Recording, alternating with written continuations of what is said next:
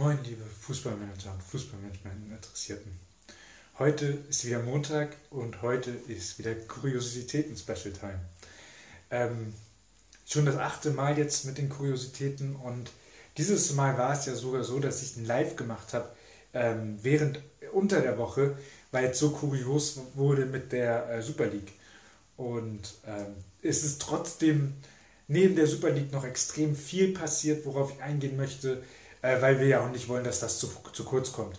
Also die Super League, da habe ich mich zu geäußert. Das Video könnt ihr euch nochmal angucken äh, im Real Life und ähm, sonst gehen wir mal auf die anderen Themen ein. Es bleibt international heute, ähm, weil es sehr, sehr spannende Themen im internationalen Fußballbusiness einfach gab. Ähm, starten möchte ich trotzdem mit der UEFA. Und zwar mit, dem, mit der Entscheidung, dass München zu einem Standort der, der EM wird. Der EM 2021, die ja, wo Severin meinte, es wird kein Spiel ohne Zuschauer geben. Und die wird auch noch in 17 Millionen Ländern ähm, stattfinden, also rund 17 Millionen. Ähm, mit, äh, ich glaube, es sind zwölf Austragungsorte und äh, es gibt Stadien, da wär, die werden voll sein und es gibt Stadien, die werden halt ähm, anteilig gefüllt. Und äh, München hatte sich halt beworben, war Standort äh, für letztes Jahr geplant, ist dementsprechend auch noch Standort jetzt. Und die hatten natürlich das Problem, wenn sie Standort bleiben wollen, dann müssen sie von der UEFA Auflagen erfüllen und eine Auflage war, sie müssen einen Plan haben, dass Zuschauer erlaubt werden können. So, die bayerische Landesregierung, die da sehr gerne jetzt in der Corona-Phase immer wieder sagt, ja, wir müssen das machen, wir müssen X machen, wir müssen Y machen und Hauptsache mehr, ähm, mehr Regeln, hat dann jetzt den Plan entworfen, 14.500 Zuschauer in die Allianz Arena zu lassen, wenn alles gut läuft. Wenn es nicht so gut läuft, dann sind halt 7.000 und halt im Notfall dann halt auch keine. Aber das ist ja damit verärgert man ja die UEFA. Und die UEFA, haben wir gelernt, ist heilig. Also haben wir ja wirklich diese Woche gelernt. Die UEFA ist heilig. Ähm, mit, äh, mit der Super League, das scheint so zu sein. Und dementsprechend will die Bundesregierung und die bayerische Landesregierung die UEFA natürlich nicht verärgern. Dementsprechend bin ich fest davon überzeugt, dass da die 14.500 Leute ähm, ins Stadion kommen. Aber ich muss auch sagen, ähm, das kann eigentlich nicht sein. Das ist eine Frechheit. Wir haben so viele Branchen, die leiden, die zu sein müssen. Wir, und das sind auch Arbeits, mehr Arbeitsplätze gefährdet, als wenn wir die UEFA, äh, die UEFA Europameisterschaft komplett absagen oder wenn wir die ähm, wenn, wenn wir einfach auf die Fans verzichten. Weil die Fans, das bringt der UEFA auch nicht mehr, wenn da 14.500 Fans sind oder wenn da 7.000 Fans sind. Ähm, aber die UEFA hat Druck gemacht, es hat gewirkt und dementsprechend ähm, gibt das, äh, hat die bayerische Landesregierung da auch dann gesagt, ja, okay, wir knicken ein.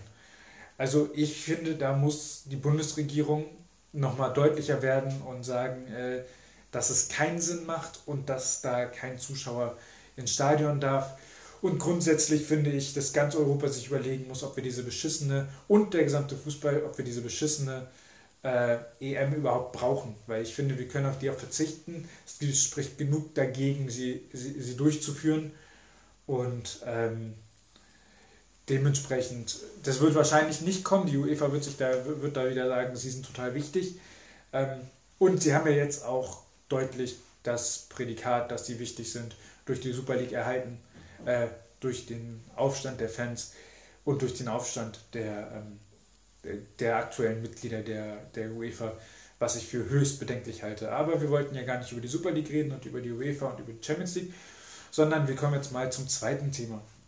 Ähm, die, die, die, die Forbes ähm, hat kommuniziert, dass es einen neuen, wertvollsten Fußballclub gibt, ein, neues, wertvollstes Fußballunternehmen. Und zwar hat Barcelona Real Madrid überholt minimal. Ähm, und äh, das musste man natürlich jetzt ganz dringend kommunizieren. Und ich frage mich, wie kann das sein, dass ein Unternehmen, welches äh, bei einer Super League teilnehmen muss, um zu überleben. So hat das ja, okay, es war der Präsident von Real Madrid, äh, Florentino Perez, ausgedrückt, äh, wie das dann das wertvollste Fußballunternehmen sein kann. Weil wir können ja nicht sagen, okay, die haben am meisten Verbindlichkeiten bekommen, darum sind sie die wertvollsten. Ihre Verbindlichkeiten sind höher als der Kadermarktwert. Ähm, sonst ein Stadion kann doch, wer, wer will denn so ein Stadion kaufen? Ja, die Stadt wieder, ja toll. Hat dann irgendwelche äh, politischen Themen, aber das hat nichts mit Wirtschaft mehr zu tun und das hat meiner Ansicht nach auch überhaupt nichts mit dem Wert des Unternehmens zu tun. Das heißt, meiner Ansicht nach ist das totaler Quatsch, diese Bewertung. Ähm, und, aber das ist jetzt gerade Stand der Dinge. Wir haben einen, Maro einen maroden Fußball, wir, haben, äh, wir sehen, dass der komplett Schrott ist und trotzdem feiern wir die wertvollsten Fußballunternehmen, die dann auch noch an der Spitze sind, in der Unwirtschaftlichkeit, die an der Spitze sind, äh, an denen die theoretisch am schnellsten ähm, abgeschafft gehören, gehören sollten. Auch wenn ich selbst, ich war selbst jahrelang Barca-Sympathisant, als, gerade als Pep da Trainer war und also Pep Guardiola, das war geil, aber es muss sich schon, also man muss sich schon überlegen, ob man das in, in, nicht in den Rahmen gießen möchte, dass das irgendwie solide ist.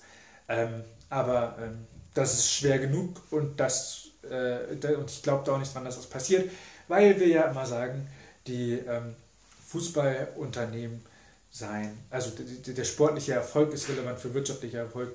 Ähm, meiner Ansicht nach zeigt die Super League, dass das Bullshit ist.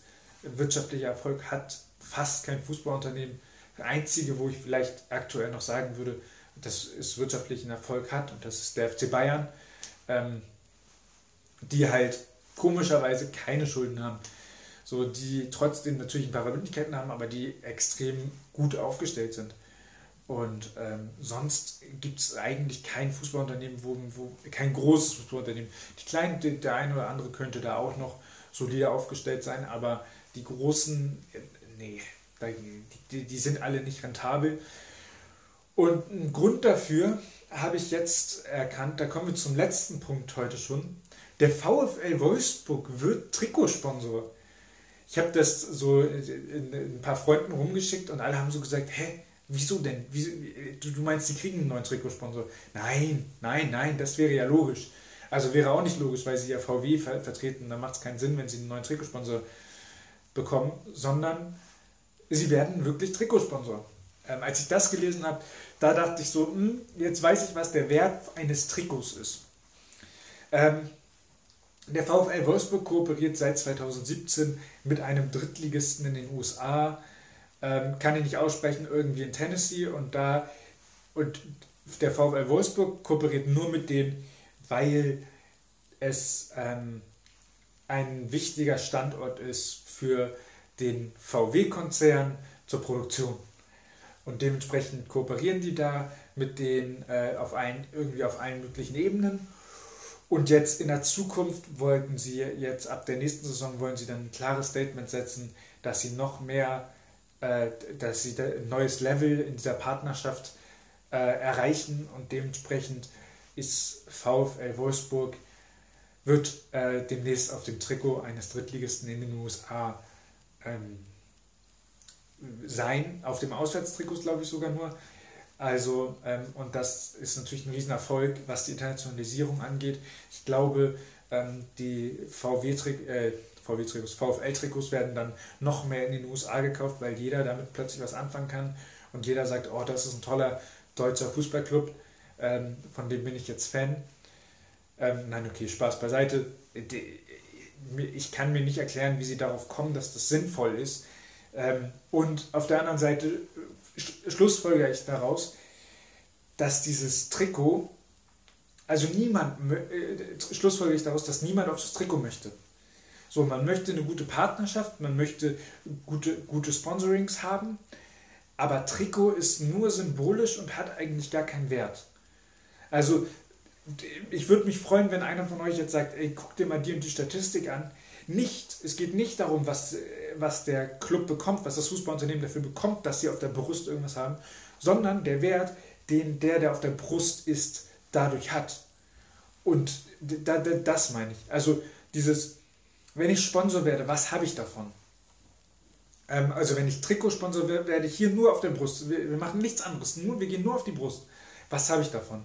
Und da glaube ich, ehrlich gesagt, mittlerweile davon habe ich fast nichts. Es kostet extrem viel. Ich kann das machen, symbolisch für eine Partnerschaft, äh, für eine langjährige Partnerschaft, aber ähm, wirklich einen Sinn dahinter gibt es nicht. Das sieht man auch daran, dass es, dass es immer darum geht, ja, wer kommt auf die Brust, aber es geht nie darum, wie, also welche Werte da, dadurch verkörpert werden. Also schon, es gibt mal Fans, die sich aufregen und so, aber ich meine, ich, ich habe noch nie eine klare Statistik gesehen, da, wo, wo es hieß, das hier auf der Brust bringt so und so viel Kohle dem Unternehmen, so und so viel Umsatz. Und wenn man sich jetzt die neuen Werbemöglichkeiten anguckt, egal ob es jetzt im Social Media ist, egal ob es generell im Internet ist, ähm, da, wo alles messbar ist, also meiner Ansicht nach müssen die Fußballunternehmen sehr, sehr genau aufpassen, äh, sehr, sehr genau Gas geben in den äh, Sponsoring-Paketen, dass sie da sehr weit wegkommen jetzt von ähm, Brust. So Brust kann man symbolisch machen, Ärmel kann man symbolisch machen, ähm, eine Bande kann man symbolisch machen, aber das ist kein Sponsoring mehr, das bringt dem, dem Unternehmen nichts. Also es bringt dem, dem, dem Sponsor nichts, sondern es muss dann andere kreativere Varianten geben zu, zu sponsoren, die man dann auch besser messen kann. Ähm, Zumindest finde ich, ist, es, ist, ist dieses auf die Brust gehen vom VfL Wolfsburg eine Offenbarung des gesamten Fußballs, dass es überhaupt keinen Sinn macht, in den Fußball in der Form zu investieren. Ähm, in anderen Formen kann es Sinn machen, aber dann, ja, kann es Sinn machen, aber dann, und, und dann kann es auch mal Sinn machen, auf eine Brust zu gehen, um die, um, um, um, um die, um die Verknüpfung herzustellen und, dass man, und, und die Partnerschaft nach außen zu transportieren. Aber meiner Ansicht nach ist das Symbol, muss es symbolisch sein für den ganzen Rest, was noch kommen kann und nicht ähm, das Einzige. Und äh, also generell würde ich jetzt, Stand jetzt jedem Unternehmen, welches das Angebot hat, auf ein Trikot zu gehen, würde ich abraten und würde dem ähm, andere Ideen anbieten. Aber wenn es Unternehmen gibt, die ein Sponsoring in, Höhe, in, in Millionenhöhe für äh, das Trikot, also für, für den Platz auf einem Trikot ausgeben, wird sich das Marketing nicht ändern. Wir werden weiterhin so ein, äh, das sehen. Das wird die nächsten Jahre sich, glaube ich, auch nicht ändern. Und ähm, ja, ich bin sehr gespannt, wie sich der Fußball wandelt. Ähm, ich finde, diese Wochen, äh, die, gerade die letzten zwei Wochen haben wieder gezeigt, wie komisch oder was für Fehler im System eigentlich drin sind im Fußball. Und ähm, da bin ich gespannt, wann sich das äh, System reinigt und die Fehler behoben werden. Ich glaube nicht, dass es in naher Zukunft ist, aber ich bin ja noch jung. Vielleicht läuft das irgendwie noch in mein, während meines Lebens. Ich bin gespannt. Ja, das war's jetzt mit den drei Kuriositäten für heute.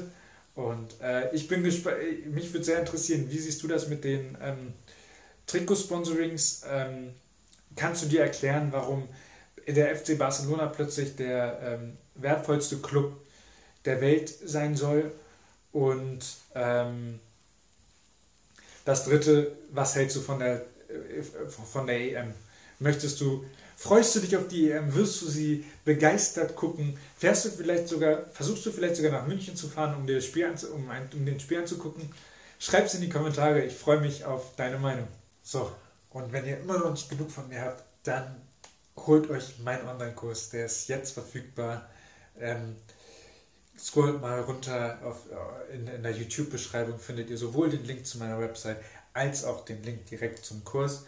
Ähm, ihr findet sowohl direkt äh, beim Produkt alle Informationen als auch auf der Website. Ähm, wenn, ihr noch, wenn noch irgendwelche Fragen offen sind, dann sprecht mich gerne an. Ähm, schreibt mir und äh, ein paar wichtige Informationen gibt es dann auch schon, äh, gibt auch schon in einem Video, was ich zu dem Thema gemacht habe. Also lasst euch das Angebot nicht entgehen und holt euch den Online-Kurs.